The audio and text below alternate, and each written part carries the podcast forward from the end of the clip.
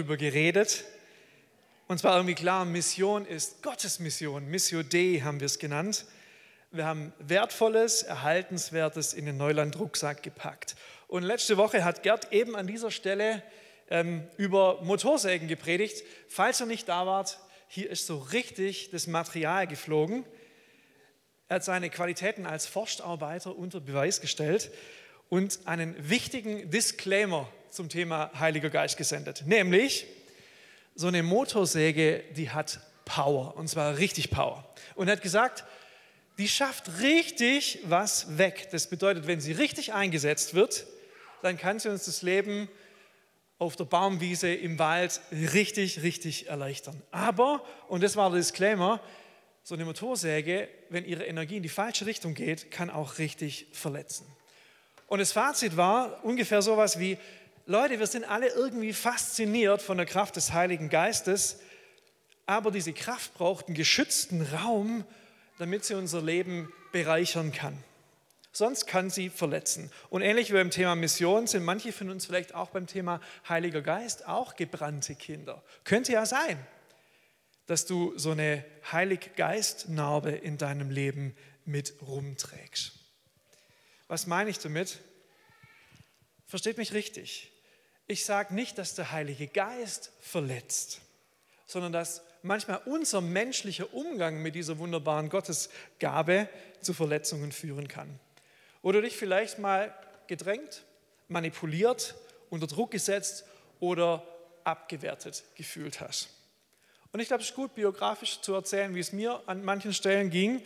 Ich habe mich nämlich abgewertet und defizitär gefühlt beim Thema Geisttaufe. Kleiner Hinweis, es ist kein Melonenschwimmbad, sondern ein weihnachtliches Farbenschwimmbad.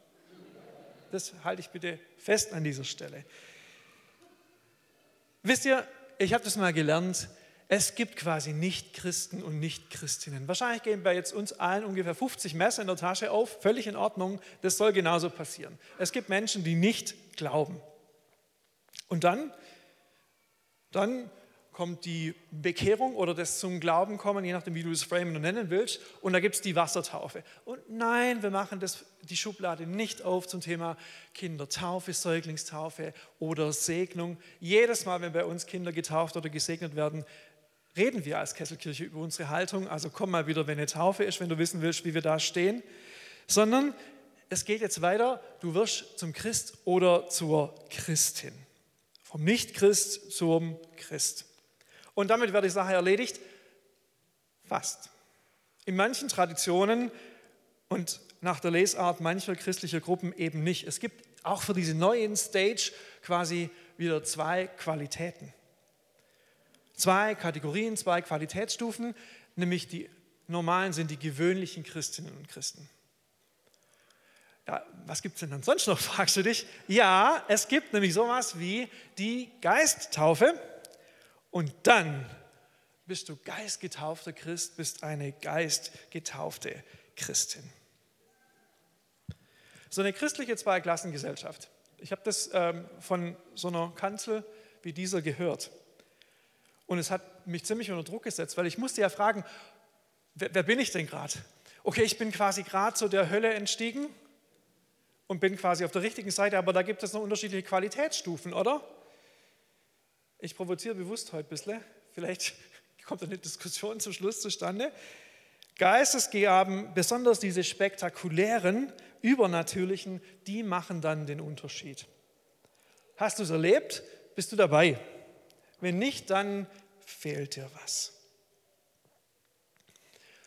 Du lieber, du liebe, ihr Lieben, das ist sowas von nicht Kesselkirche.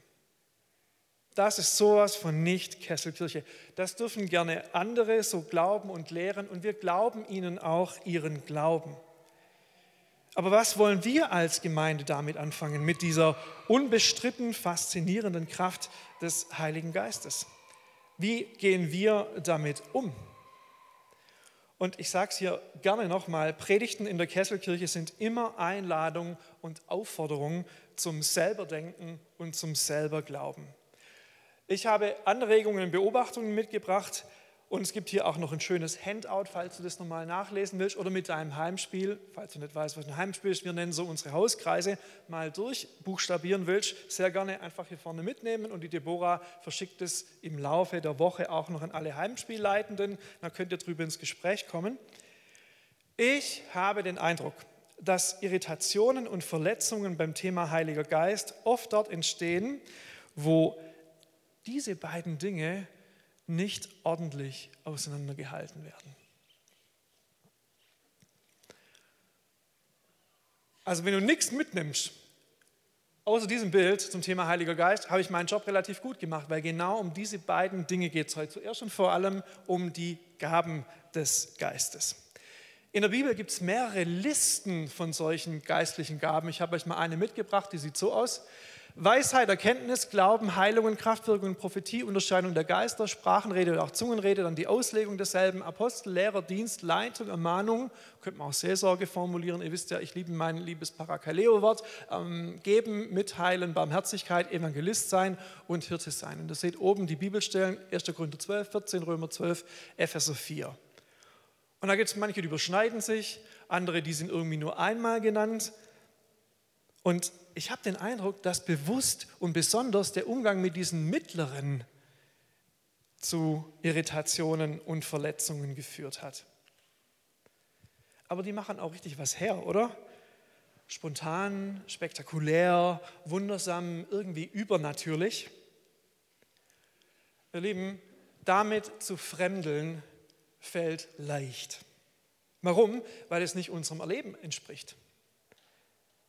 Aber doch haben diese Gaben in der Bibel ihren Platz. Paulus ermutigt, sie wirken zu lassen, sie anzunehmen. Er sortiert aber auch und ordnet ein und er reglementiert. Bei den Korinthern ging es irgendwie drüber und drunter, da musste er so ein bisschen einschreiten. Im letzten Envoy-Kurs, in einem der letzten Einheiten, ähm, hat Neville über diese besonderen Gaben in seinem Podcast geredet und ich zitiere jetzt einfach mal kurz being quoted in Kesselkirche. Wow, hey. Wenn er sagt, vielleicht erscheint dir eine solche Aufzählung von Krafterweisen des Heiligen Geistes inklusive Krankenheilungen und Totenauferweckungen als unrealistisch oder jenseits deiner Möglichkeiten oder Reichweite. Sie geschehen auch nicht, um Menschen zu blenden oder sie abzulenken. Und jetzt sortiert er wie Paulus ein. Er sagt nämlich, sie verdeutlichen vielmehr das Kommen des Reiches Gottes. Sie verleihen den Botinnen und Boten und der Botschaft Glaubwürdigkeit und sind dazu da, akuten Bedürfnissen mit Gottes Kraft zu begegnen. Akuten Bedürfnissen mit Gottes Kraft zu begegnen. Ihr Lieben, da haben diese Geistesgaben ihren Platz wo Menschen spüren, dass es diesen Gott wirklich gibt, weil sie übernatürlich natürlich berührt werden. Und es hilft ihnen zu glauben, zu realisieren, das stimmt wirklich. Oder wo Gott seinem Evangelium, seiner guten Nachricht Nachdruck verleiht, dass er authentifiziert. Also sagt, das ist von mir. Oder seinen Botinnen und Boten mit ihrer Botschaft Glaubwürdigkeit verleiht. Und das letzte fand ich super interessant, wo unsere ganz menschlichen irdischen Bedürfnisse nach Trost, Heilung, Ermutigung und Liebe gestillt werden. Meet earthly needs with heaven's resources. Irdischen menschlichen Bedürfnissen mit himmlischen Ressourcen zu begegnen. Die Gaben des Geistes schaffen keine Zweiklassengesellschaft sondern sie bestätigen, vergewissern und wenden Not. Und wer es systematisiert braucht, wo? In der Bibel steht es in 1. Korinther 12, 14, Römer 12 und Epheser 4. Welches Wort benutzt Paulus? Es sind die Charismata, auch die Charismen, die Gnadengaben oder Gnadengeschenke. Hier Richtung Bildungsveranstaltung heute. Wie im Sinne von, wie treten sie auf? Spontan, spektakulär, übernatürlich. Woher kommen sie? Sie werden von Gott geschenkt. Was ist ihre Wirkrichtung? Sie wirken auf unser Tun, auf das, wie wir reden, auf das, wie wir handeln. und sie treten in der Bibel oft im Kontext von Mission, Evangelisation und auch im Kontext von Gottesdiensten auf. Wozu sind sie gegeben? Sie bestätigen, vergewissern und wenden Not. Im Sinne von, dass himmlische Ressourcen menschliche Bedürfnisse stillen. Gaben des Geistes. Und zweitens, Früchte des Geistes. Und ihr habt es wahrscheinlich so im Hinterkopf noch mal gelernt oder mal gelesen. Die Frucht des Geistes ist Liebe, Freude, Friede, Geduld, Freundlichkeit, Güte, Treue, Sanftmut und Selbstbeherrschung. So formuliert Paulus in seinem Brief an die Gemeinde in Galatien. Klingt irgendwie schön, oder? Liebe, Freude, Friede, Geduld, Freundlichkeit, Güte, Treue, Sanftmut, Selbstbeherrschung. Aber es klingt auch so ein bisschen nach Friede, Freude, Eierkuchen. Zumindest mir sind diese Begriffe, diese Worte manchmal einfach zu groß, damit ich sie irgendwie instant auf mein Leben anwenden könnte. Und im Sommer, wenn man mal Zeit hat, dann habe ich mir diese Liste mal vorgeknüpft. In meiner Bibel in einem Jahr lese war Galaterbrief dran und dann habe ich geguckt, wie übersetzen eigentlich andere Bibeln und andere Bibelübersetzer diese Stelle. Und ich bin mal wieder an meiner The Message hängen geblieben von Eugene H. Peterson. Das ist für mich die großartigste, lebensnaheste Übertragung des Buchs der Bücher. Und ins Deutsche übersetzt war dieser Text folgendermaßen übertragen. Aber was geschieht, wenn wir uns von Gottes Geist leiten lassen, er lässt Früchte in unserem Leben reifen wie in einem Obstgarten. Konnte ich irgendwie nachvollziehen? Der am Alp drauf, nicht auf der Alp, am Alp drauf wohnt, wo es dann die, Obst, die typische schwäbische Obstbaumwiese gibt. Das habe ich verstanden.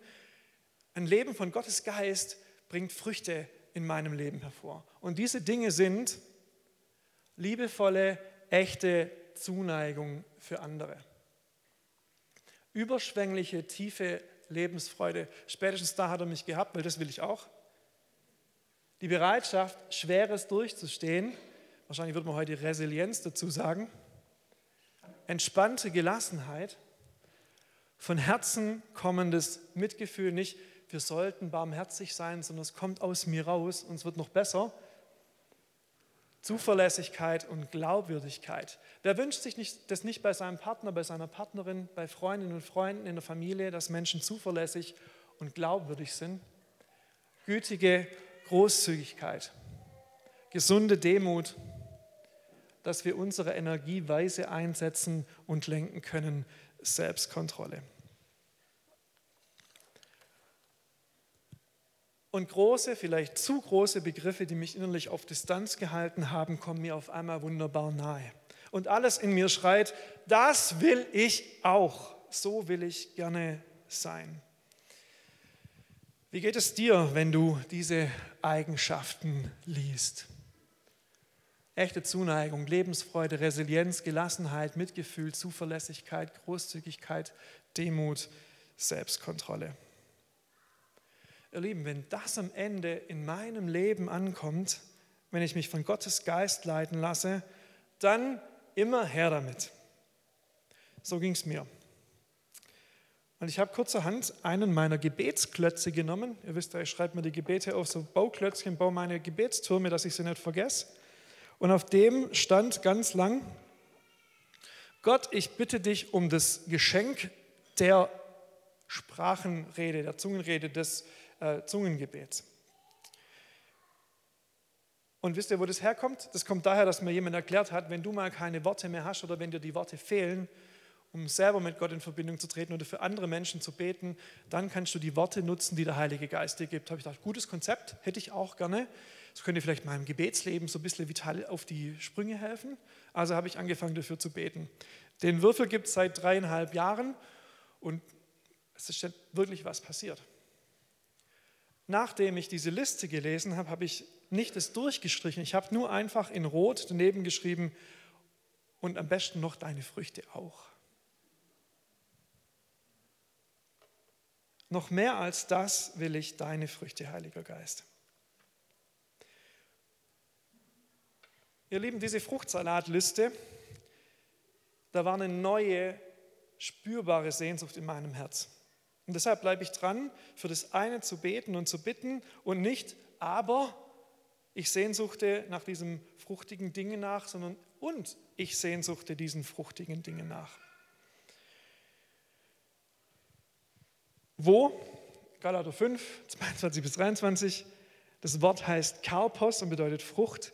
Früchte entwickeln sich mit der Zeit. Sie brauchen Zeit, um zu wachsen und zu reifen. Und sie werden nicht plötzlich so geschenkt, sondern sie wachsen durch bewussten Invest, brauchen Nahrung und Dünger. Und was ist ihre Wirkrichtung? Sie wirken auf unser Sein, auf dein und meine Persönlichkeit, auf unseren Charakter. Sie machen uns Jesus ähnlicher. Und wenn ich das Christentum richtig verstanden habe, geht es, glaube ich, zentral um das, ähnlicher zu werden wie Jesus. Wann werden die gegeben und auf was richten sie sich? Sie richten sich auf das ganze Leben. Sie haben nicht allein einen Moment im Blick, nicht nur den Sonntag, sondern den Alltag. Und jetzt, wozu werden sie geben? Sie machen uns genießbar und fruchtbar. Genießbar für andere. Sie glätten meine und deine scharfen Kanten und sie machen uns fruchtbar für Gottes Reich und wir werden Christus ähnlicher. Diese Zusammenfassung gibt es auf dem Handout, nehmt es euch ruhig mit. Und so, ihr Lieben, stehen sie nebeneinander. Früchte und Gaben. Und wir halten als Kesselkirche an beidem fest. Wir brauchen kein Aber, wir setzen bewusst ein Und. Aber wir sagen auch, die Gaben des Geistes sind nicht als Abkürzungen zu einem reifen, erwachsenen Glauben gedacht. Vielleicht ist es eine der Gefahren in der Kirche, dass wir von den Gaben des Geistes erwarten, dass sie schnell das tun sollen, was nur die Frucht des Geistes langsam tun kann.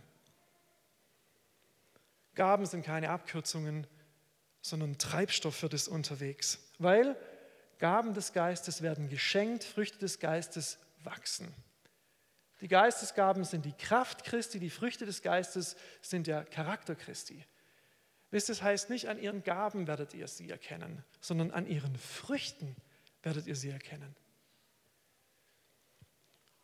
Nicht an ihren Gaben. Christusähnlichkeit ist der Maßstab für einen reifen Glauben, nicht die Krafterweise. Wir werten nicht das eine ab, um das andere aufzuwerten, sondern wir sagen, wir brauchen an der Stelle beides.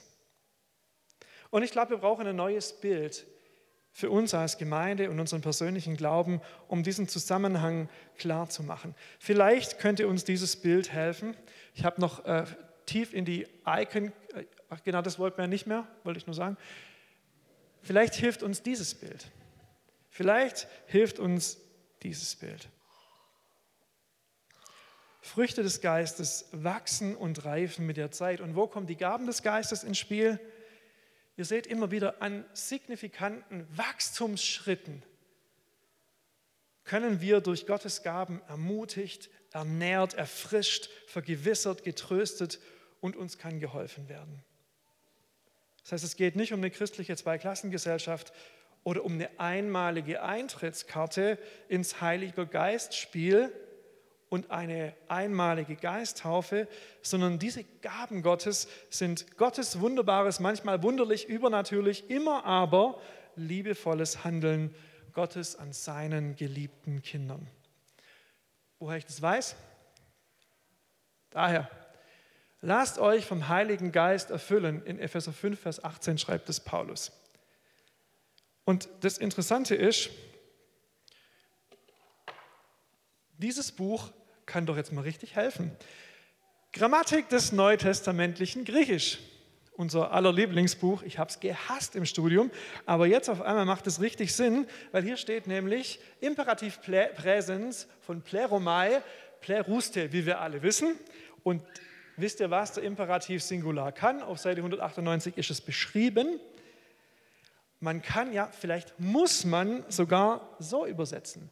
Lasst euch immer wieder neu vom Heiligen Geist erfüllen. Immer wieder neu. Und so packen wir heute, hätte ich nie gedacht, dass ich es mal mache, eine griechische Grammatik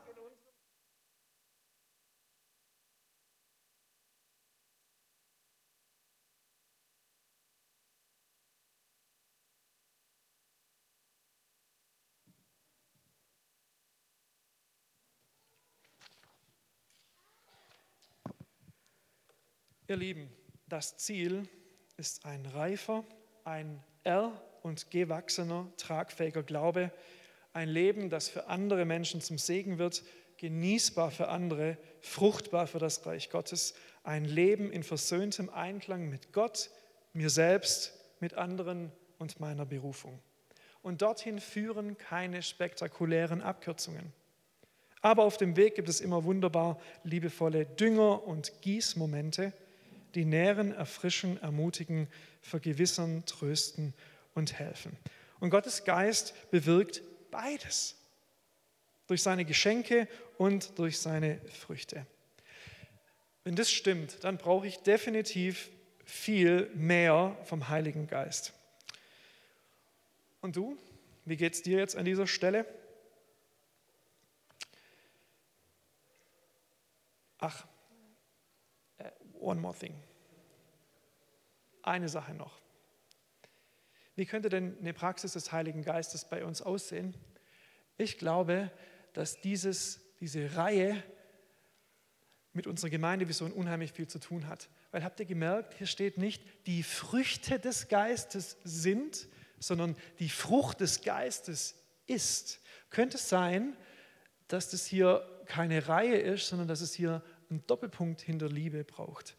Ich glaube, dass wir nicht ohne den Heiligen Geist können, wenn wir unsere Gemeindevision wirklich leben wollen. Unsere Gemeindevision heißt, gemeinsam in der Liebe wachsen. Gemeinsam in der Liebe wachsen.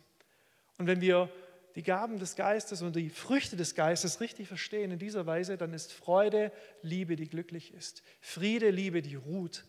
Geduld, Liebe, die warten kann. Güte, Liebe, die die Initiative ergreift. Freundlichkeit, Liebe in Arbeitskleidung. Treue, Liebe, die ihr Wort hält. Sanftmut, Liebe, die einfühlsam ist. Selbstkontrolle, Liebe, die sich im Griff hat.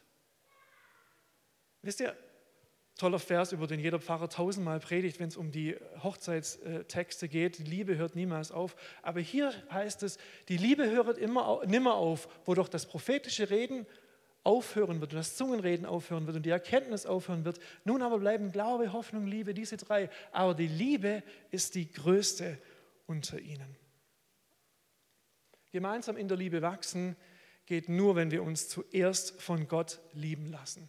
Wir reden immer wieder drüber, aber das bedeutet auch, dass wir zuerst geliebt von Gott uns diese Liebe durch den Heiligen Geist ins Herz schreiben lassen. Die Liebe Gottes ist ausgegossen in unsere Herzen durch den Heiligen Geist, der uns gegeben ist. Wie könnten wir ohne den Heiligen Geist unsere Gemeindevision leben? Ein reifer Glaube zeigt sich in der Liebe und die Liebe ist wunderbarer als alles Spektakuläre. Echte Liebe ist spektakulärer als alles Wundersame. Ohne das eine vom Tisch zu wischen. Wir brauchen beides als Gemeinde mit dem Leitbild gemeinsam in der Liebe wachsen, eine der letzten Folien, ich habe es gleich geschafft. Als Gemeinde mit dem Leitbild gemeinsam in der Liebe wachsen, brauchen wir dringend das verändernde, reifende und nachhaltige Wirken des Heiligen Geistes, also die Früchte, und das durch sein liebendes, tröstendes, heilendes, offenbarendes und bestätigendes Wirken, also die Gaben, genährt, ermutigt, unterstützt und nachhaltig wird. Gaben und Frucht, Gaben und Früchte. Ihr Lieben, was wir nicht machen, ist die Waschlappenversion des Heiligen Geistes. Die geht nämlich so, wasch mich, aber bitte mach mich nicht nass. Den gibt es, den Heiligen Geist, aber wir gucken mal, dass wir den so ein bisschen domestizieren. Ich glaube nicht, dass es sinnvoll ist, das zu tun. Was wir aber auch nicht machen, wir nehmen nicht den Heiligen Geist und bügeln einfach mal so über alles drüber wie mit dem Kercher. Und ja gut, das wird auch schön sauber hier, aber wenn du es ins Auge kriegst, tut es halt weh, gell? Wir kerchern nicht mit dem Heiligen Geist. Ja, was machen wir denn dann? Nicht, wasch mich, aber mach mich nicht nass aber auch nicht Kerchern mit Hochdruck Verletzungen in Kauf nehmend. Nee, ich schlage was anderes vor. Ich schlage vor,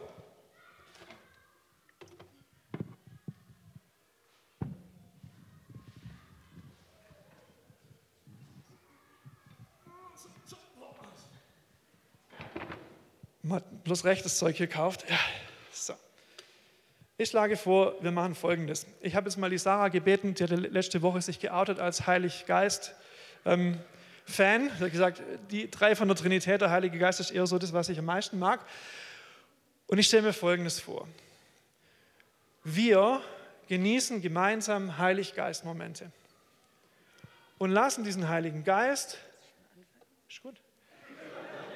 so richtig über uns rieseln.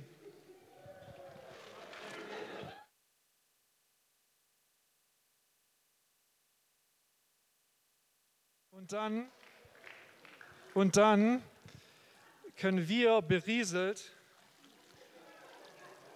andere berieseln. Danke.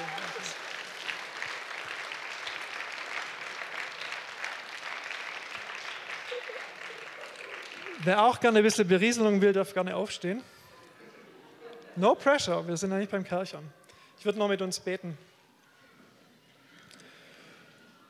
Vater im Himmel, danke für das wunderbare Geschenk deines Heiligen Geistes. Danke für Gaben und danke für Frucht. Danke, dass wir nicht das eine gegen das andere ausspielen müssen. Danke für deine Gegenwart, deine heilsame, tröstende, nährende Gegenwart in unserem Leben. Und wir strecken uns aus nach dir, Heiliger Geist, nicht weil man das in der Kirche so macht, sondern weil wir unsere Vision nur dann erreichen können, wenn deine Liebe in uns lebt. Wenn deine Liebe so über uns fließt, dass wir deine Liebe weitergeben können. Und so mach uns als Kesselkirche zu einer Gemeinde, die beides miteinander verbinden kann. Und Heiliger Geist, wir laden dich ein, dass du dein wunderbares Werk an uns tun kannst. Deine Gaben, die uns nähren, die uns Kraft und Ermutigung geben und deine Früchte, nach denen wir uns sehnen in unserem Leben. Und wir halten dir unsere offenen Hände hin und bitten dich, füll du sie mit dem, was wir brauchen. Sei du weich, sei du so, wie wir es brauchen können. Stopf unsere Wunden zu und schenk uns ein neues, frisches Erlebnis von deiner Gegenwart. Dir sei Lob und Ehre. Amen.